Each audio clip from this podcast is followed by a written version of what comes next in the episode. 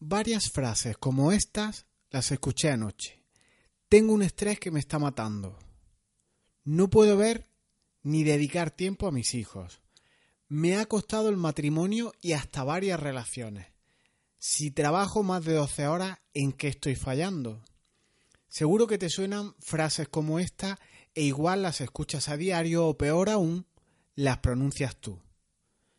Enseguida te cuento mucho más, reflexiones sobre los trabajos, de los estreses que tenemos en nuestra vida, de ese estrés malo que nos ronda, eh, como el que yo tendré ahora mismo porque tengo que ir al dentista y me está provocando cierto estrés. En cierta manera, además tengo un poco de ritmo con la pierna y es por ese estrés. Y hablaremos de estrés hoy, de control, de cuestiones que aplican muchísimo a nuestra productividad día a día, a cómo ganar el control en esas situaciones en las que no estamos cómodos, en esas situaciones en las que estamos de lucha. Y escuchaba ayer una frase que me gustó. Siempre estoy luchando con mi propia empresa, solucionando problemas o más que problemas, marrones entre departamentos, en vez de dedicarme a lo que yo en realidad soy bueno. Y fue en una cena de viejos alumnos eh, que, tuvimos anoche, que, está muy reciente, que está fresca, pues no hace más, más que, una, que unas horas, y escuchaba estas cuestiones. Y a primera hora de la noche estas quejas eran muy recurrentes. Quejas, quejas, estrés, separaciones, eh, falta de organización en las empresas. Pero luego, tras las cervezas, los vinos, el vermú y otras bebidas eh, alcohólicas, casi siempre llegaba la exaltación de la amistad y, ya y, aparecieron las batallitas esas de colegio que, nos unían, que, provocó el juntarnos allí y el tema del estrés se fumó rápidamente. Y es que el estrés en realidad es una de las frases de las que más habituales eh, usamos junto al recurrente no tengo tiempo para nada, pero Mm, no hacemos nada por, arreglar estos padecimientos, este no tener tiempo, este estrés, y yo no te estoy descubriendo nada nuevo. Todo el mundo nos quejamos de eso. Qué estrés, qué, qué, falta de tiempo tengo, eh, no puedo ir al gimnasio, tengo pendiente el inglés, es recurrente, es aburrido, es... Mm, bueno, ¿para qué hablar más si todo el mundo conocéis de lo que, de lo que hablo? Y entonces tomar algo, eh, eh, como pueden ser unas copas con los amigos, eh, aplicar un distractor rápido, ese subidón de azúcar que te provoca el chocolate, evadirte con pelis de Netflix, tal vez la lectura de un libro, pues te provoca que problemas que hay de base, problemas estructurales, eh, sigan estando siempre ahí, están latentes y están siempre en modo off, pero que cuando llega la mañana se pone en modo on y empieza a, agobiarte y a, colapsar tu día. Así que hay que decidir, hay que tomar decisión hay que dejar de pensar ya en el estrés, en, los problemas de tiempo que tienes y poner soluciones.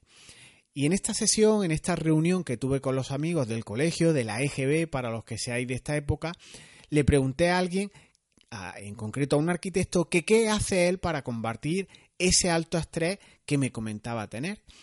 Y normalmente la gente siempre responde lo mismo, e igual eh, no caes por dónde va la respuesta y siempre, aunque no lo digan, siempre responden de la misma manera con unos hechos determinados a ese alto nivel de estrés. Y es normalmente, y entiendo yo de forma errónea, trabajar más y más para intentar llegar a más cosas. Y ya lo hemos dicho en este podcast por activa y por pasiva, que siempre, siempre, siempre habrá más trabajo que tiempo disponible.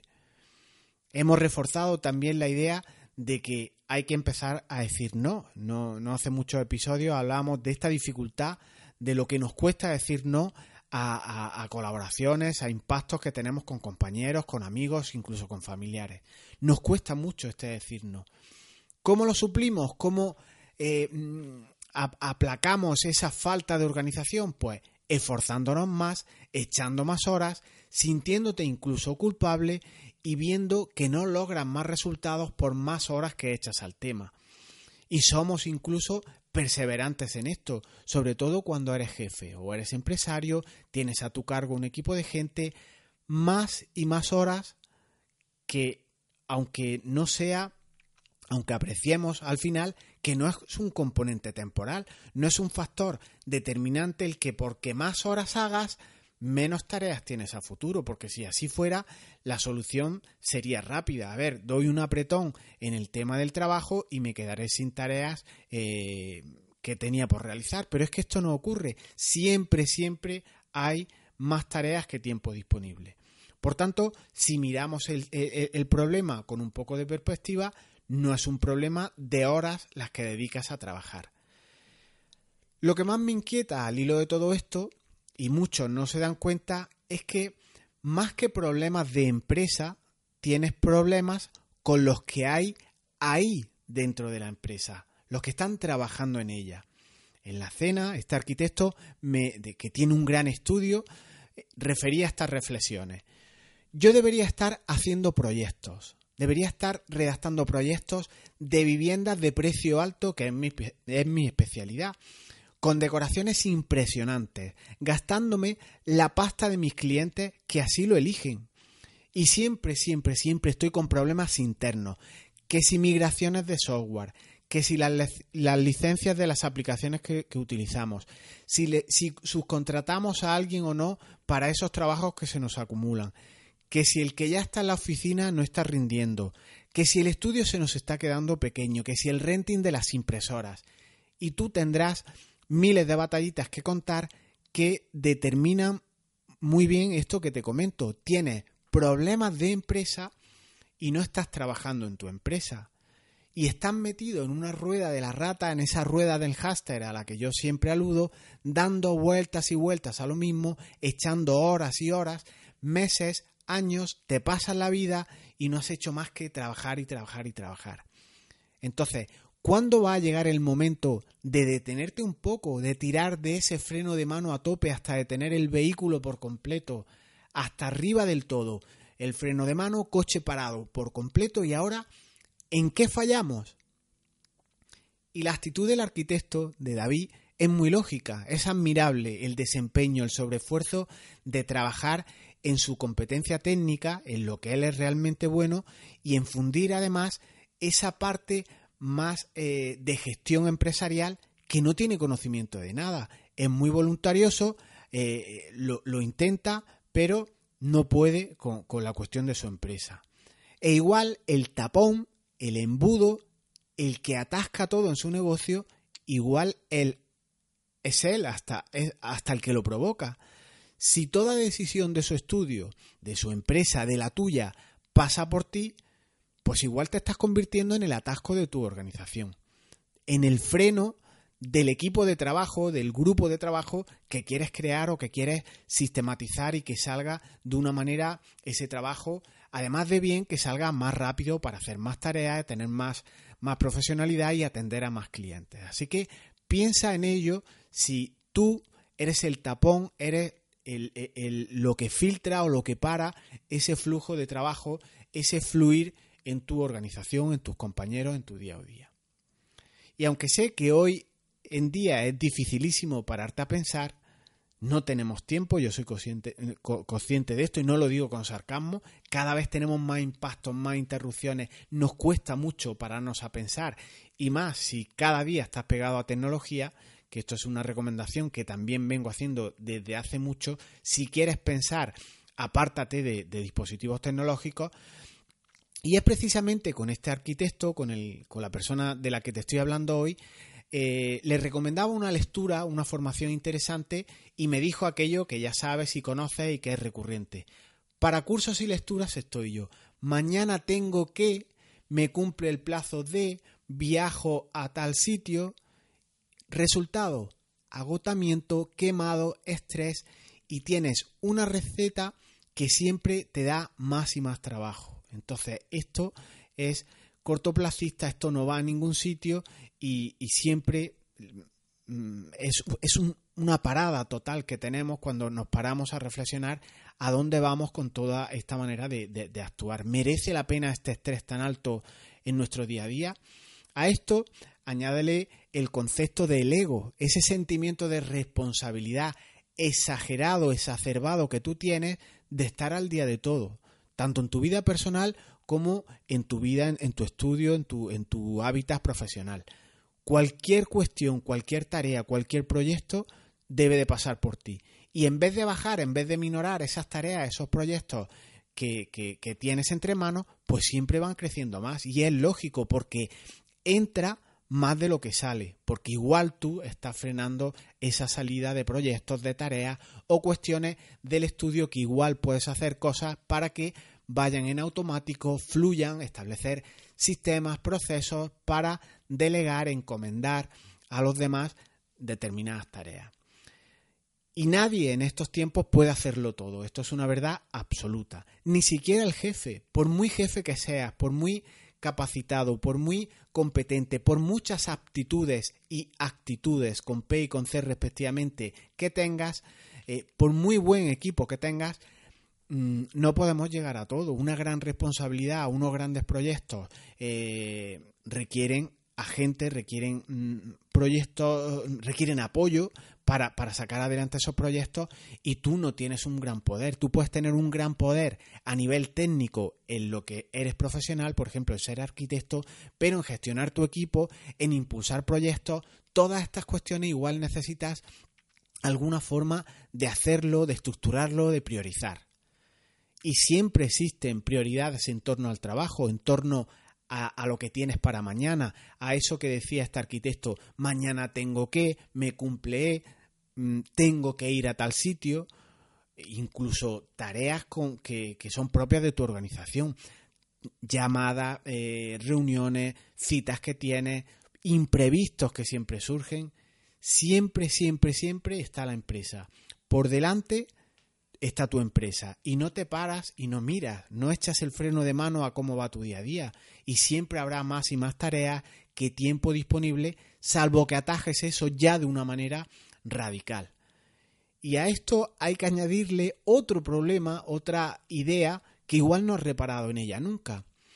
David, como te comentaba, es arquitecto, es muy bueno haciendo proyectos, es decorador, interiorista, tiene unas actitudes increíbles, unas capacidades realmente interesantes. Trabaja incluso para el corte inglés haciendo proyectos de, alto precio. Pero a él nadie le ha enseñado a ser empresario, a él nadie le ha enseñado a organizar su empresa, a él nadie le ha enseñado a saber cuestiones tan básicas como es gestionar los ficheros, los archivos de su estudio, dónde archiva los expedientes, los proyectos, cómo los organiza en digital cuántos departamentos tiene su empresa.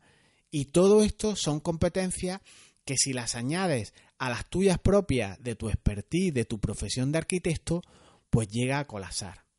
Por tanto, solo con formación en productividad, tratando de ser organizado en tu vida personal, que es un paso previo a esa vida profesional, a esa vida de empresa, con métodos de organización que a ti te funcionen, con métodos para gestionar tu tiempo, lograrás vivir sin estrés y ganar ese control en tu estudio por el que siempre estás peleando casi más con compañeros que por sacar adelante tu empresa. Solo teniendo una lista de tareas y una lista de no tareas, de no proyectos, de cosas de las que no te vas a encargar tú, podrás vencer este estrés y podrás ganar algo de organización. A todo no podemos acudir. Tú no eres un superhombre y por tanto tienes que determinar qué tareas son de alto impacto y tienes que hacer y cuáles no. Agrégale a todo este eh, eh, a todas estas ideas que te apunto ahora el tema de la comunicación. Establecer sistemas de comunicación con la gente que trabajas es un básico. Imagina en el estudio de David un tipo de encargo eh, proyectos, por ejemplo, de, pequeñas viviendas unifamiliares que haya llegado a, la empresa, pues igual él podría delegar en algún asociado, en un arquitecto de los que trabaje con, con él, todo el tema de esas viviendas unifamiliares. Y así los problemas, las consultas, las incidencias, la cotización de los presupuestos, las visitas a obra, las hará ese compañero.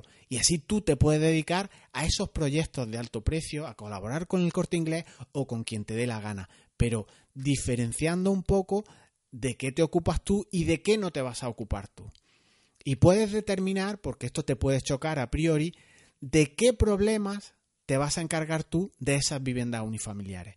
Establecer, por ejemplo, aquella cuestión que podría ser, a ver, el asociado que trabaje conmigo en estas viviendas unifamiliares de proyectos o de incidencias que superen, por ejemplo, me lo invento, los 10.000 euros, modificaciones de proyectos, impagos, subcontratas que superen ese importe, pues ya sí podrás consultarlo conmigo. Y es una especie de, de, frase, una especie de delegación, una especie de atribución de competencias en las que tú le dices a tu colaborador, a ver, te encargas de este proyecto de viviendas unifamiliares, pero todo lo que supere los 10.000 euros me lo notificas, me lo comunicas, lo compartimos. Comunicación. Y esto, si te fijas, todo lo que hay detrás de, esta cuestión, de estos minutos que llevamos comentando, eh, temas de organización, temas de estrés, temas de gestión del tiempo, no es más que fijar sistemas, fijar métodos, fijar metodologías, maneras de trabajar determinados, concretados, comentados, madurados, que te dará en tu organización o en tu vida personal, a título personal, una gran libertad, hace que empoderes a tus, a tus colaboradores, a estas personas que trabajan contigo y se sientan partícipes de un proyecto y empiezas igual a ejercer de buen líder y no de gestor de todo, de cuello de botella, de que todo tiene que pasar por ti. Estos son sistemas, estos son métodos y esto es lo que te puede ayudar. Si siempre estás haciendo lo mismo y, y siempre obtienes los mismos resultados, prueba a hacer otras cosas. Metodología hay tantas como quieras, formas de trabajar existen innumerables, así que aplica, busca la que mejor te resulte o al menos la que menos resistencia te provoque. ¿Qué es en formato digital? En formato digital. ¿Que te gustaría algún formato analógico? Estudia la manera de establecer ese, sistema analógico. Igual un, un, gran tablero en tu estudio de arquitectura en las que hay unas casillas con, las personas, con tus colaboradores y a base de POSIT, de encargo, de rendir cuentas, es un sistema más que suficiente. Pero hay que determinar estas cuestiones. Y ya para determinar te voy a, apuntar tres ideas que es importante eh, para esquematizar, para resumir, para maridar todo lo que hemos visto en, estos minutos.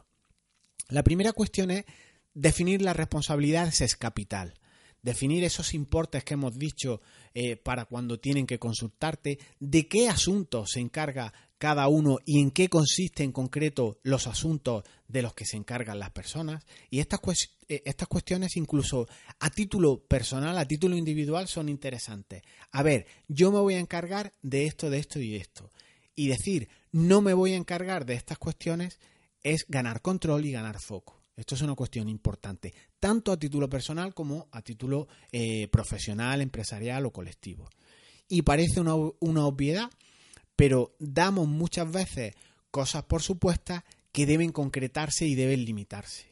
Y yo soy un profesional en perder el foco. A mí me gusta todo lo que pasa por delante de mí, todo tipo de formaciones, todo tipo de cursos, todo tipo de networking con personas. Me pierdo, me desenfoco y veo negocio, veo proyección, veo ayuda a un montón de personas por todos lados. Y todo esto hay que pararlo. Y basta tal vez con crear una carpeta con el nombre de tu asociado, ese empleado, ese colaborador, y determinar por escrito las tareas, esos importes de los que hemos hablado, quién paga los gastos con motivo de, cómo se justificarán las salidas a obra, qué sé yo. Cada uno tiene cosas que controlar y cosas que gestionar a diario en relación con lo que sea lo que se dedique. La segunda idea que te quería comentar es bloquea tiempo al día para trabajar en sistemas de tu empresa, en estas ideas que hemos visto, que es justo lo que debes de hacer para evitar cuellos de botella y que así puedas realizar acciones de una manera más eficaz. Si quieres ganar ese control e ir bajando las cotas de estrés, no te queda otra que en tu calendario, en tu sistema de organización, en tu agenda en papel, pues te agendes un hueco, que taches un hueco, que lo bloquees y te dediques a bajar esas cotas de estrés con sistemas o con formas que eh, te sirvan a ti y, y, veas que tienes al menos poca resistencia a entablarlo. Igual, dos tareas importantes al día que sí o sí se hagan en relación con la productividad. Vamos a determinar estas tareas, vamos a establecer estas cuotas de importe en las que me tienes que consultar. Vamos a intentar tener menos reuniones y trabajar con aplicaciones que hay para eh, fomentar una comunicación mucho más real, mucho más efectiva. Es el segundo punto que te quería comentar. Ideas hay mucho, pero debes asignar bloque de tiempo para trabajarlo. Igual, media hora cada día o tres días en semana puede ser más que suficiente para, con metodologías ágiles, con, con, con pocos sistemas, simplemente con un poco de comunicación y alguna aplicación como medio para que, te ayude a esta cuestión, pues te puede ser suficiente. Y el último punto que te quería comentar, por no abundar mucho más en todo esto, pues estaría bien establecer algunas métricas que determinen cómo va tu avance y no métricas de cara a fiscalizar, a intervenir, a controlar a tus compañeros o incluso a ti mismo, sino métricas que sean de ver y, pongo eh, ver en mayúscula en el sentido de observar cómo vas, mm, no solo cómo van tus ingresos o cuántas horas de trabajo dedicas a tu negocio, a tu vida personal, sino si tienes formas en las que podrías crecer o delegar o ganar más tiempo o hacer las cosas de manera más efectiva. Existen, como te digo, métodos y herramientas para todo hecho, para todo ello. Lo único que tienes que, tener compromiso eh, en realizarlo, porque complicado no es. Requiere intervención, requiere inversión, requiere tiempo y, ¿por qué no, incluso dinero? Pero es que todo lo que siembres ahora igual lo recoges después en una empresa eh, o en tu organización o en bajar las cotas de estrés a niveles bajísimos. Yo sé de muchas personas que pagarían por bajar el estrés, pero es que no todos son soluciones o pastillas o atajos o remedios rápidos. Igual requiere de trabajo, de implicación, de inversión de tiempo y de formación por tu parte. Yo a David le recomendé, por ejemplo, para cerrar el, audio, trabajar con su equipo con Trello, con una aplicación que es muy sencilla, que es de arrastrar notas, incluso le recomendé un curso que tengo en mi web gratuito, que ilustra muy bien cómo trabajar en equipo. Se ven las caras de las personas que tienen que hacer las tareas, en fin, una herramienta, un medio para alcanzar unos fines que él tiene y, se la recomendé. Pero me puso como excusa, sí, ya lo haré, pero es que yo tengo datos sensibles para ellos que no deben de ver, eh, no tengo tiempo, y en fin, la formación esta de la que le hablaba mm, termina con esas dos objeciones. Eh, se puede trabajar en dos capas, la tuya, la personal, la empresarial, la de jefe, con datos que no tiene que ver nadie, y puedes trabajar con una capa que sea compartida o de equipo, y esto no es difícil. En fin, si te interesa, os dejo en las notas de este audio el cómo se trabaja en esas dos capas. Una en la que solo hay datos mm, del jefe o datos de una persona y cómo existen otra capa de datos para los profesionales. Igual, eh, tus empleados no tienen por qué conocer eh, esos proyectos de precio alto que hace David, pero sí tienen por qué conocer el ejemplo de las viviendas unifamiliares cómo va el avance, ¿no? Entonces, por ponerte una idea. En fin, os dejo en las notas de este programa eh, el enlace a, ese material que os comento en un curso de Trello que hice y es gratuito, obviamente.